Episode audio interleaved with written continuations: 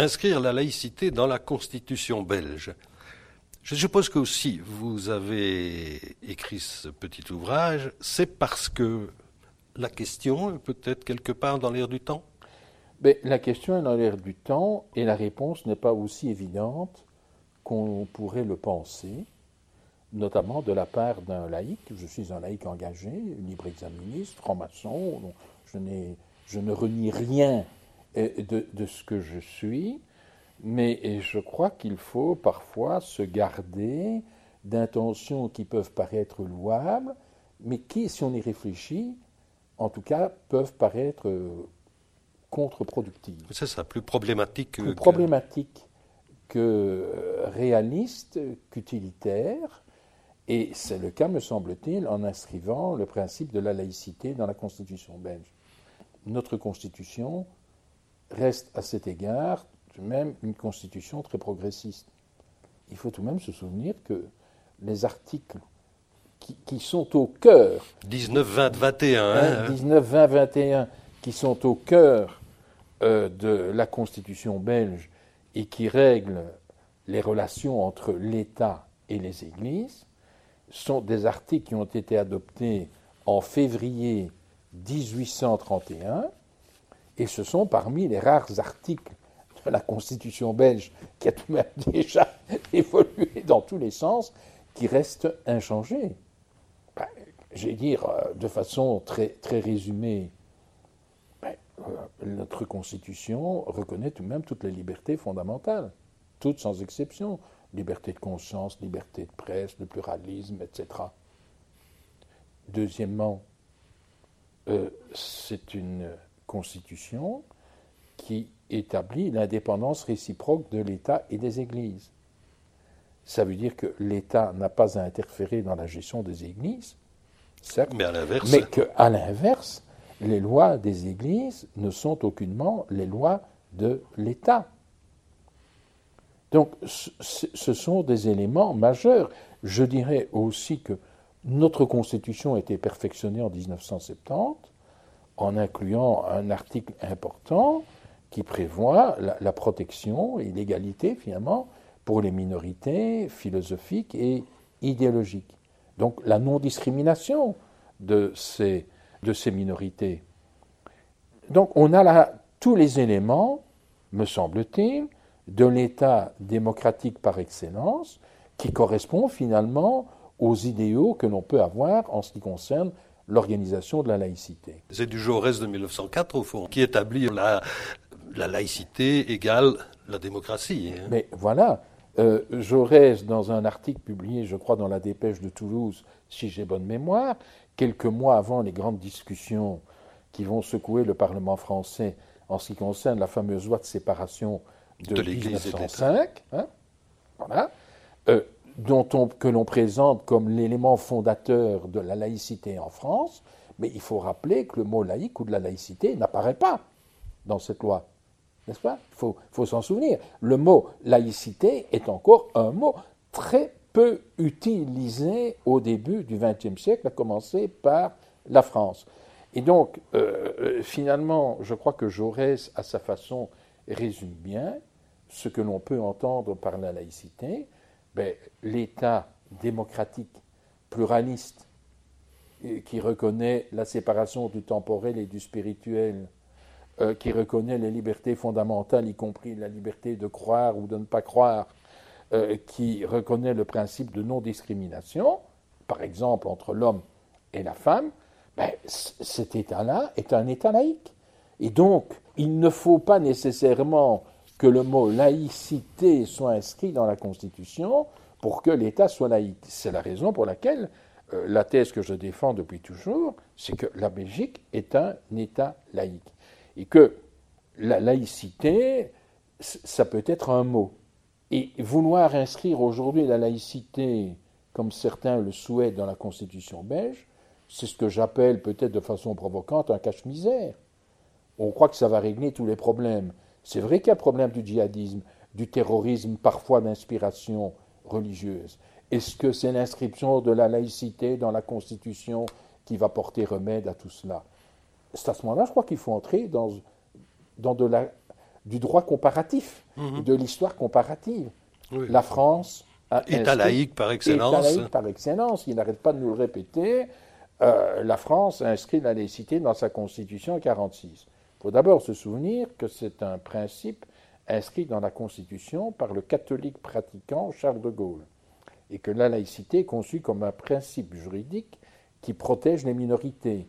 Parce que la France, qu'on le veuille ou non, a toujours dans les gènes collectifs le souvenir de la Révolution française, des violences antireligieuses.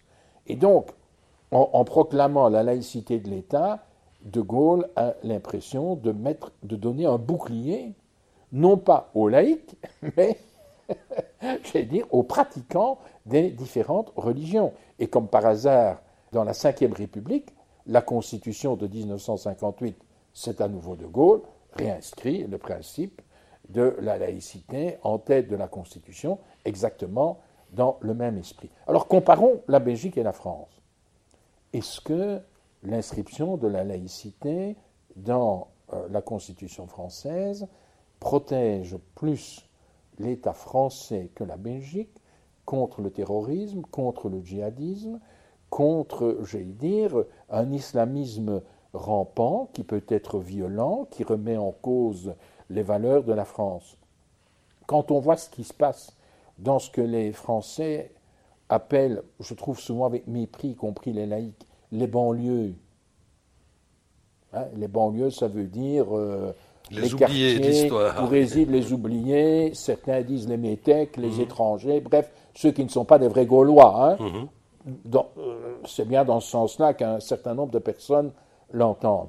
Mais quand on voit la situation qui règne, quand on voit le nombre de, de Français d'origine musulmane, mais qui sont nés en France, qui sont passés par cette célèbre école de la République, et quand on voit ce qu'ils sont devenus, ce qu'ils sont prêts à faire, on se dit tout de même que la laïcité telle qu'elle a été entendue en France pose un vrai problème, et que ce n'est pas ça qui résout toutes les questions. Je fais une comparaison peut-être un peu rapide et provocante, mais est-ce qu'il y a une grande différence dans les faits, dans la nature même de la société, entre une commune comme Molenbeek, qui était victime d'un clientélisme socialiste, et une ville, une région comme Nice, où j'allais dire, on est en plein dans la Sarkozy identitaire, conservatrice, euh, anti-islamique. Non, hein les résultats sont les mêmes. Quand on voit le nœud que représente du point de vue des ramifications islamistes Molenbeek, quand on pense que euh, Nice est la région de France qui a envoyé euh, le plus de jeunes Français d'origine musulmane en Syrie et en Irak, il y a tout de même de quoi se poser des questions. Et on voit bien qu'il y a les mots, et puis il y a la pratique, et que les mots, qu'ils soient utilisés ou non, ça ne règle pas les problèmes. Et je vais même plus loin. Je dis pour ma part qu'un pays comme la Belgique est même plus laïque que la France. Quand on prend en considération les problèmes euh, éthiques, le biomédical, En tout cas, on n'est peut-être pas plus laïque, mais on est plus en avance. on est même plus en avance.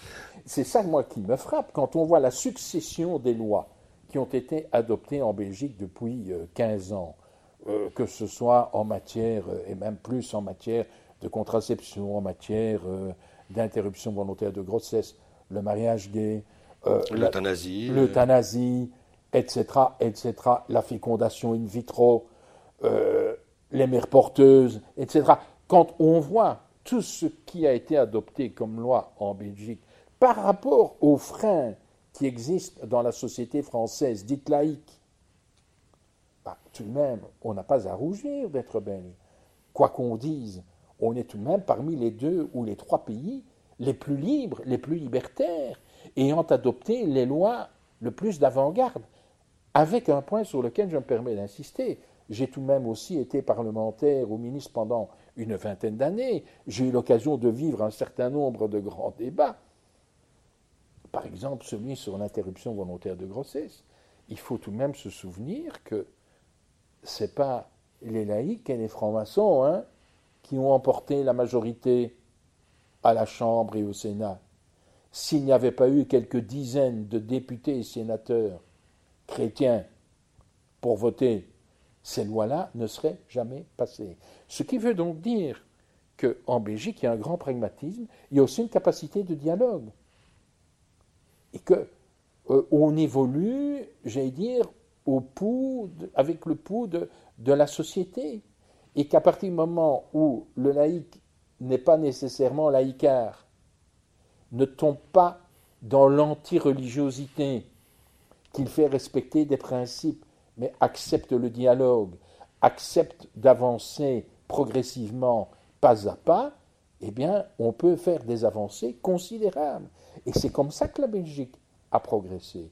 Et donc, ce que je crains, c'est que, en inscrivant la laïcité, telle qu'on voudrait le faire, du moins tel que certains souhaiteraient le faire, notamment au centre euh, d'action laïque, et j'ai eu l'occasion de m'expliquer avec certains d'entre eux, euh, j'allais dire, à plusieurs reprises, hein, n'est-ce pas euh, Il ne faut pas évidemment que le centre d'action laïque se comporte non plus comme une autre église. Il y a des têtes mitrées aussi au centre d'action laïque, en tout cas il y en a eu, n'est-ce pas, qui ont fait beaucoup de tort à l'image de la laïcité. Et on ne peut pas faire abstraction de cela. On doit intégrer le fait que la laïcité en Belgique apparaît, j'ai dire, sous une double appellation. Il y a une laïcité euh, philosophique et une laïcité politique qui est celle de l'État. Mais beaucoup de gens ont peur qu'elle ne se confonde. Mais je veux dire qu'elle est crypto-philosophique quand même aussi euh, au niveau de l'État. Euh, voilà, puisque la laïcité a été reconnue et j'y ai contribué. Hein. Moi, j'assume. J'ai contribué à la reconnaissance le mot ne figure pas dans la Constitution, mais à la reconnaissance du soutien aux associations de morale non confessionnelle euh, dans la Constitution belge. Évidemment, c'est inscrit dans le même article de la Constitution que celui qui reconnaît euh, un certain nombre de cultes, ce qui implique donc la prise en charge par l'État du traitement et des pensions des ministres de ces cultes. Donc aujourd'hui, vous avez quelques centaines euh, de militants laïcs, de conseillers euh, laïcs qui sont également rémunérés par l'État. Oui, donc il y a cela, et, j'entends des gens du monde chrétien, qu'ils soient protestants, catholiques, autres, juifs ou musulmans, craindre si on inscrit la laïcité, il faut une assimilation rapide et inexacte. Mais on ne peut pas faire semblant que cette assimilation n'existe pas. C'est un phénomène sociologique et on ne peut pas faire comme si euh, c'était vain, c'était sans importance. Moi, on m'a déjà dit à plusieurs reprises, mais monsieur, vous n'imaginez pas, on ne va tout de même pas donner le pouvoir dans la Constitution au centre d'action laïque. C'est idiot comme réflexion. Mais ça montre combien il faut être prudent. Pourquoi aussi? Parce que la laïcité doit pouvoir balayer devant sa porte. Et que la laïcité a parfois eu des attitudes ambiguës. Et au sein de la laïcité, au même titre que dans toutes les églises, vous avez des intégristes et vous avez des gens raisonnables, modérés, qui sont prêts à discuter avec tout le monde. Mais dans la laïcité, vous avez des antireligieux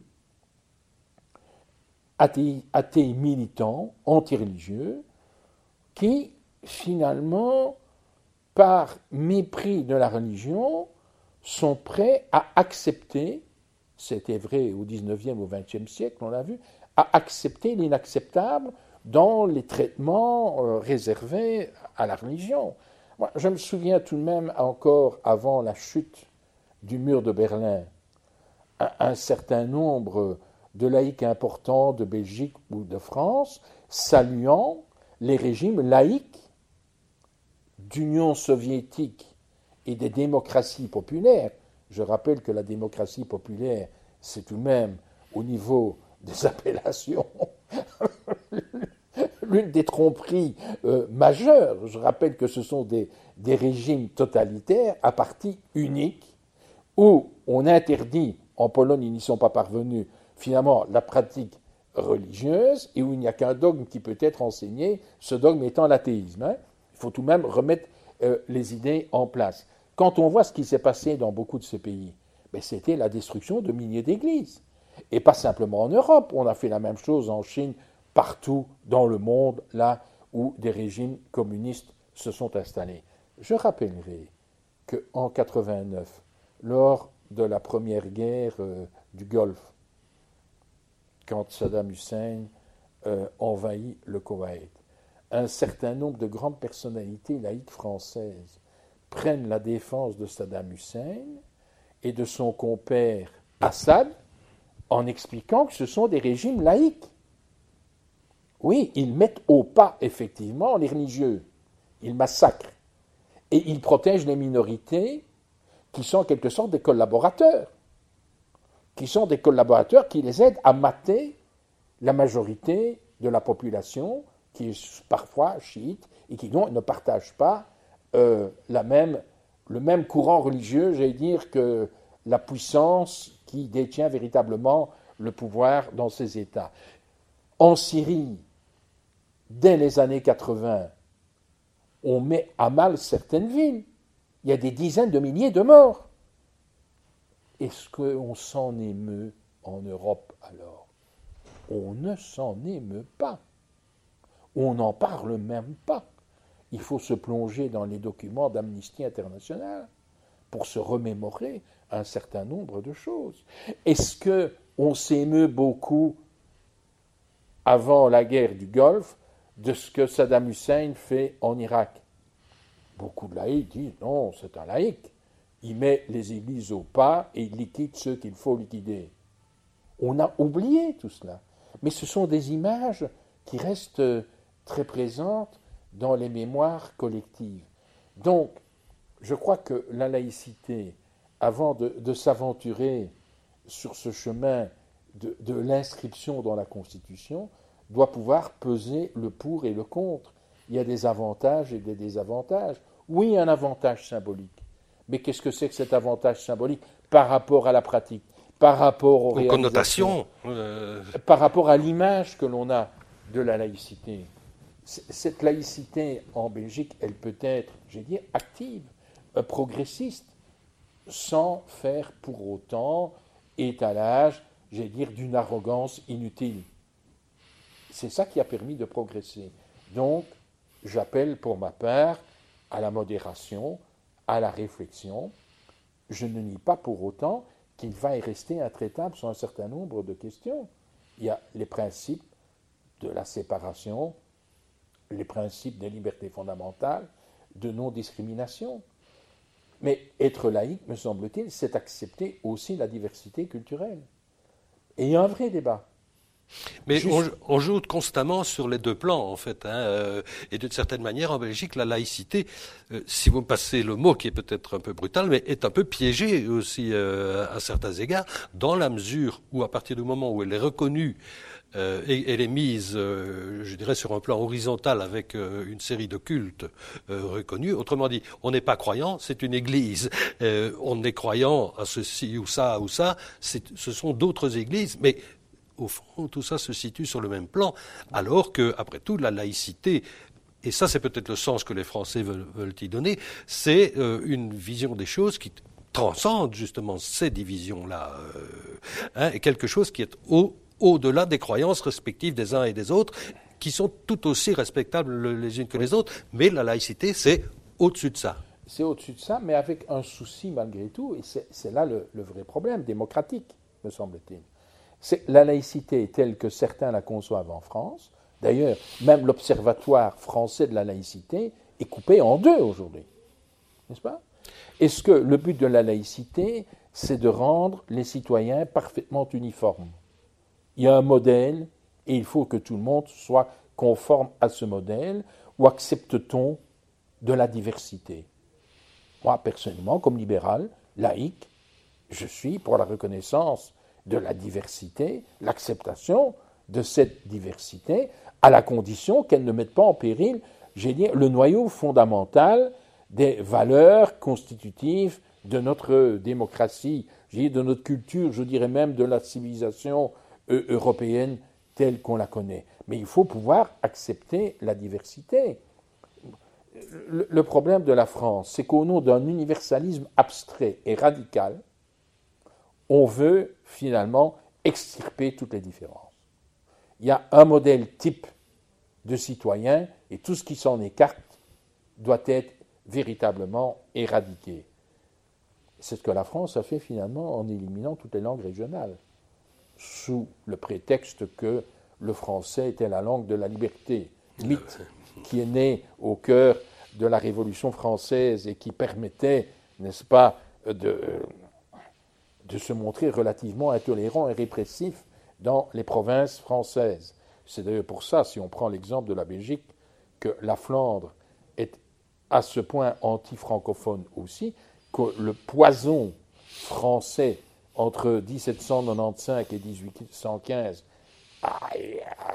a, jeté la décemence. La révolution arrivait par la langue française. Ah, oui, et or, on voulait imposer le français, éliminer le flamand. Pas parce que c'était des flamands, les Français faisaient la même chose avec les Bretons, les Alsaciens, dans tous les coins de France. Défense de cracher par terre et de parler breton. Hein. Voilà, mais exactement. Donc, euh, voilà. Donc, il y a une volonté, un universalisme finalement radical qui exclut la différence, qui ne l'accepte pas ou qui en tout cas la discrédite. Moi, je ne suis pas de cet avis-là, parce qu'il ne faut pas faire dire non plus, et tout de même un certain bon spécialiste de la laïcité en France, comme Bobéro et d'autres l'ont montré, il faut tout de même relire les textes, il faut revoir le contexte et les débats. Est-ce que la laïcité, ça veut dire que l'on exclut le signe religieux de l'espace public? Moi, je ne crois pas. C'est pas dans ce sens-là, en tout cas, que la loi de 1905 a été votée. Mais qu'est-ce qu'on a constaté parfois dans certains moments? Et je dois dire, moi, qui m'intéresse beaucoup à l'histoire des religions, je trouve assez fascinant le parallélisme dans les évolutions que l'on constate. C'est qu'au fil du temps, au fil des décennies et bientôt des siècles, on ajoute des couches aux couches, on interprète, on surinterprète des textes et l'on ajoute un certain nombre d'éléments nouveaux. Les dogmes à l'intérieur de l'Église catholique sont apparus comme cela. Voilà. C'est clair, il y en a eu à tous les siècles, il y avait une nouvelle croyance. Notamment l'infaillibilité papale qui, n'apparaît qu'au 19 fin du, Elle apparaît en 1870 à peu près. Voilà, prenons un exemple très frappant. Ça date de 1870. Et, et je constate qu'en ce qui concerne la lecture de, de, la laïcité en France, et la Belgique a trop tendance à vouloir s'inspirer de ce qui s'est passé en France, eh bien, on fait une lecture de plus en plus restrictive, n'est-ce pas, de ce que permet ou ne permet pas la laïcité en France. Et donc, ça donne presque du, grain à moudre à des gens qui se revendiquent de la laïcité de façon étonnante. Si la laïcité française n'était pas tombée, du moins une partie d'entre elles, dans certains abus de langage et d'attitude, Madame Le Pen et le Front National n'auraient pas pu récupérer la laïcité comme ils l'ont fait. Parce que finalement, je vais dire, si on simplifie les choses, il y a la laïcité, c'est fait pour les chrétiens et les athées, les laïcs. Les autres, c'est des barbares. Ils ne sont pas concernés. Ils sont exclus de la société. Voilà. C'est un peu ça, finalement. Oui, mais... Et donc, c'est une laïcité, ça falsifiée, mais qui gagne du terrain. Oui, c'est vrai. Mais bon, c'est vrai que les, au fond, la présence des religieuses dans nos rues n'a jamais ému personne. Euh, ah, mais. Hein, ah, votre exemple est intéressant. Des, croix euh, qui ornent euh, tous les. Est-ce qu'on s'est ému, ou est-ce qu'on s'émeut encore, de voir les juifs orthodoxes et leur habillement dans les rues d'Anvers?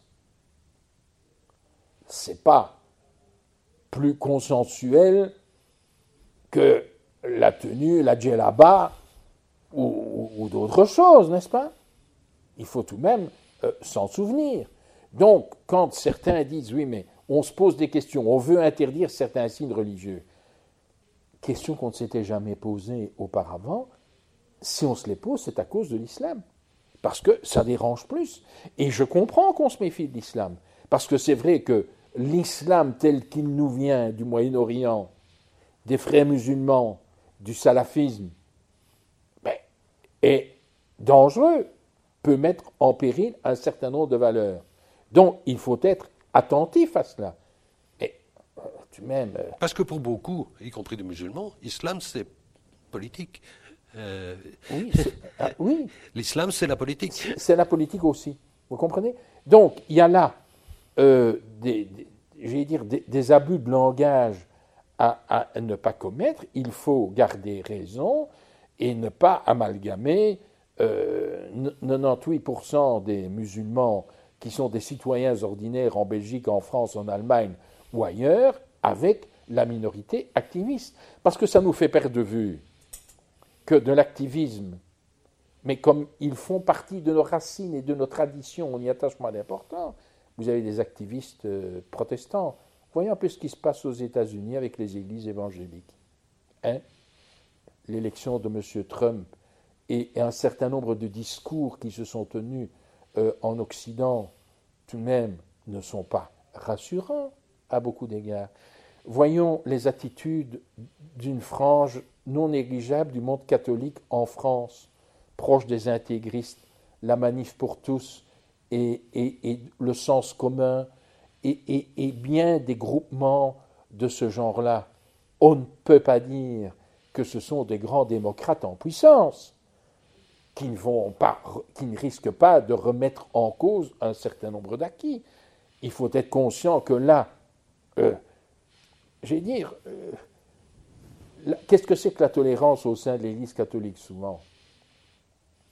C'est l'acceptation à contre-coeur de choses considérées comme provisoirement irréversibles.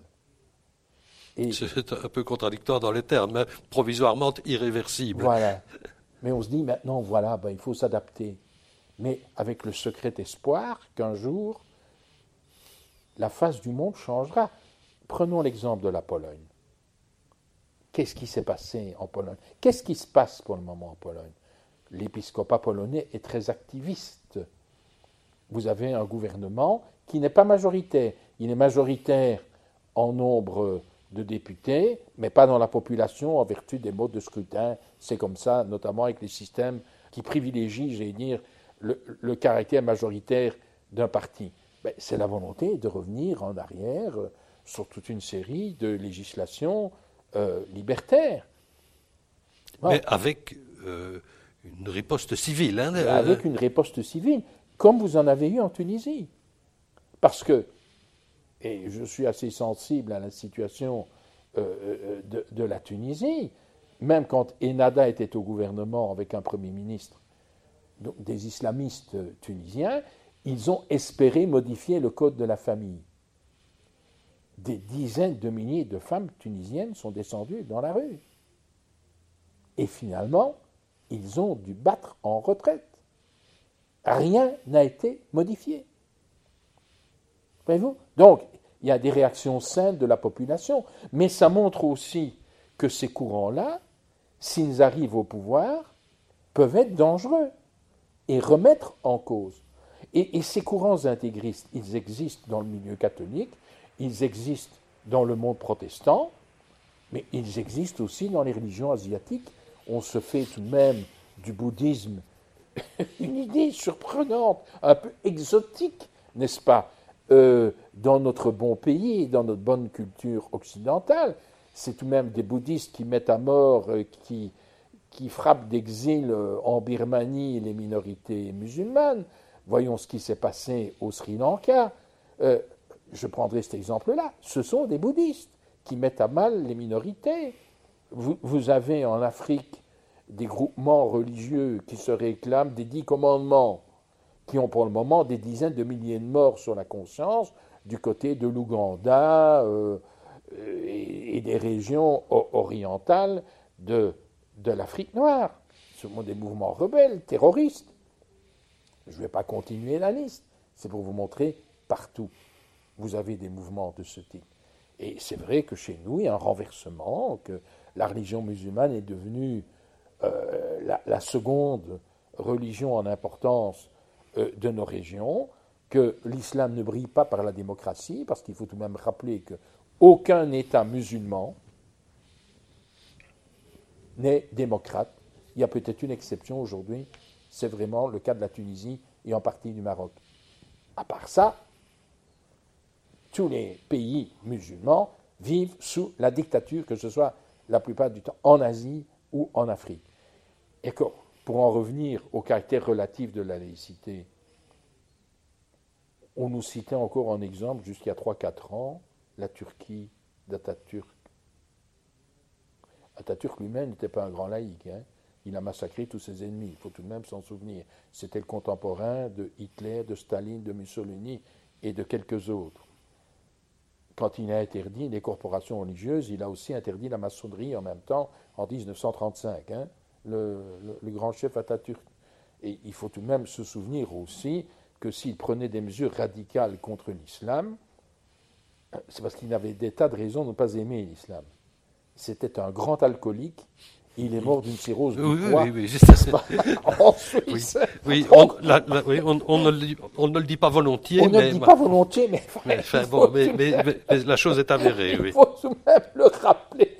La chose est avérée, oui. C'est ça aussi, euh, Atatürk. Donc, euh, je reconnais que euh, les pays où l'islam est dominant ont un vrai problème avec la démocratie. Donc, ça inquiète. Donc, il y a là un problème culturel profond et que ceux qui viennent chez nous, dans la grande majorité tout de même, s'adaptent à nos régimes. Il faut les y aider. Alors là, on entre dans un phénomène complexe qui, interpelle le laïc.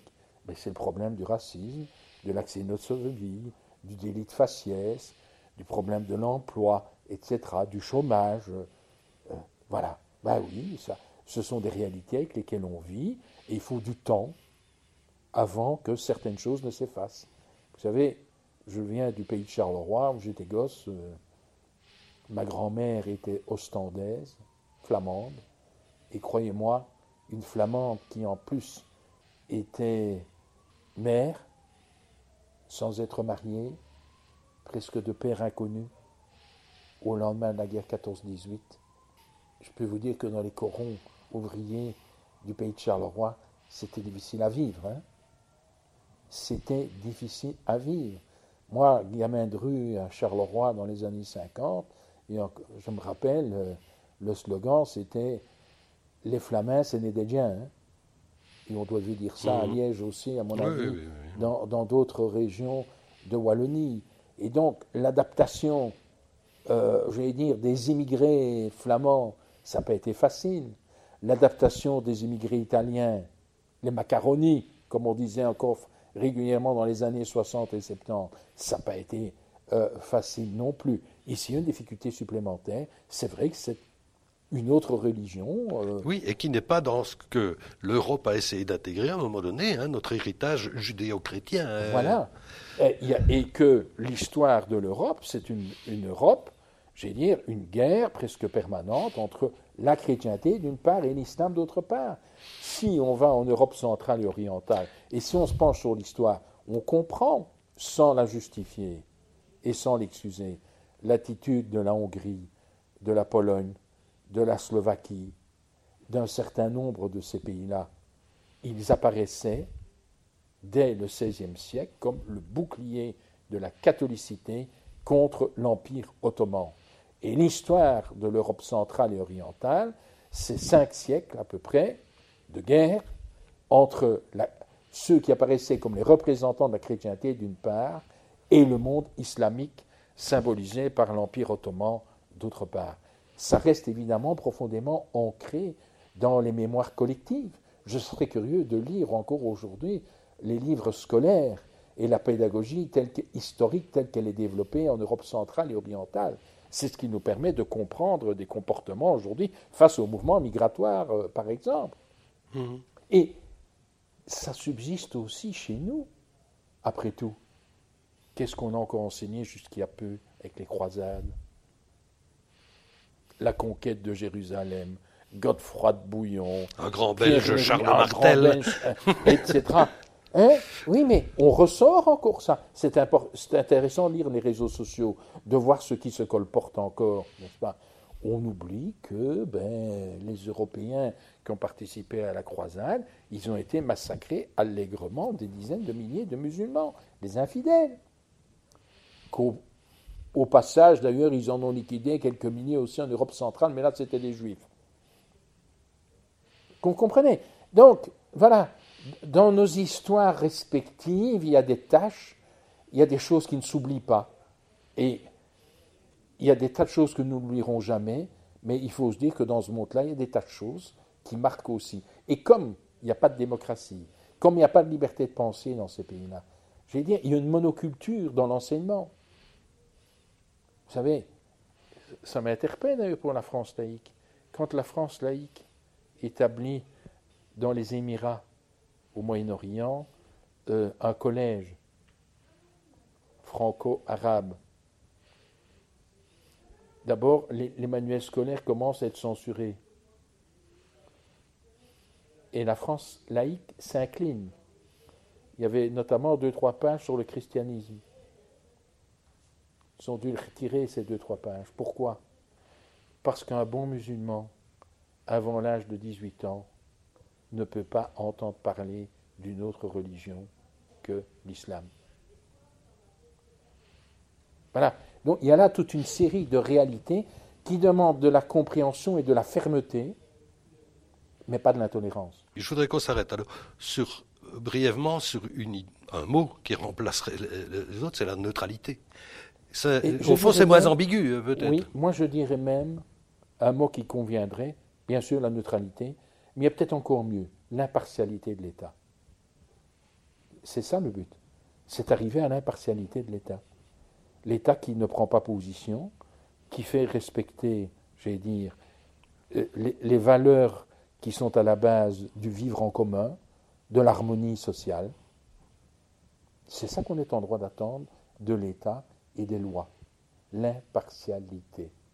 On peut l'appeler neutralité aussi. Euh, et je crois que la, Belgique et la laïcité à la belge, ben, on l'appelle aussi parfois l'État neutre, n'est-ce pas? Ce qui est moins engagé et peut-être moins péjoratif aux hmm. yeux de certains que l'État laïque. Hmm. Autre chose aussi, euh, vous venez de parler des, valeurs de se vivre ensemble. Euh, l'interrogation sur, je dirais, qui suis-je, où vais-je, le sens d'une vie, par exemple, et, et après, euh, ça fait aussi partie des choses à reconnaître et à accepter. Et à accepter. C'est pour ça que je suis convaincu, comme je l'ai dit dans un discours très ancien, en 1983, quand euh, le Grand Orient de Belgique m'avait demandé de faire une conférence euh, pour les 150 ans de l'obédience, que vous reproduisez dans le livre. Que je hein. reproduis dans le livre. L'homme du XXIe siècle sera-t-il encore euh, croyant? Mais ben, ma réponse est oui. Il croira en Dieu pour 85 ou 90% de la population, parce que on a besoin, beaucoup ont besoin de cette transcendance, de, de, de, cette idée à laquelle se raccrocher dans la, dans la tristesse, dans la pénibilité, dans la détresse, etc. Euh, bon, je, vais utiliser un terme qui pour certains est un terme péjoratif, mais c'est vrai que la plupart des humains ont besoin de cette béquille qui donne un sens à l'existence, qui sert de guide, et que l'humanisme séculier seul n'apparaît pas toujours à l'immense majorité des hommes et des femmes comme euh, un dépannage suffisant je vais dire, dans l'existence, face aux problèmes à, surmonter, et que ce n'est pas toujours évident de trouver en soi, et uniquement en soi, du moins on croit en soi, euh, les ressources suffisantes pour affronter euh, la vie et se dire qu'après la vie, il n'y a plus rien. La condition humaine. La condition humaine. Et Malraux, à cet égard, a écrit des pages qui m'ont toujours euh, fasciné quand j'étais adolescent donc euh, la lutte contre l'absurde et se dire comment subsister malgré tout? Comment, il me dit dans la voie royale, laisser une trace, avec la formule un peu provocante que tout le monde ne comprend pas toujours, qui parfois vexe certains. Être roi est idiot, ce qui importe c'est de construire un royaume.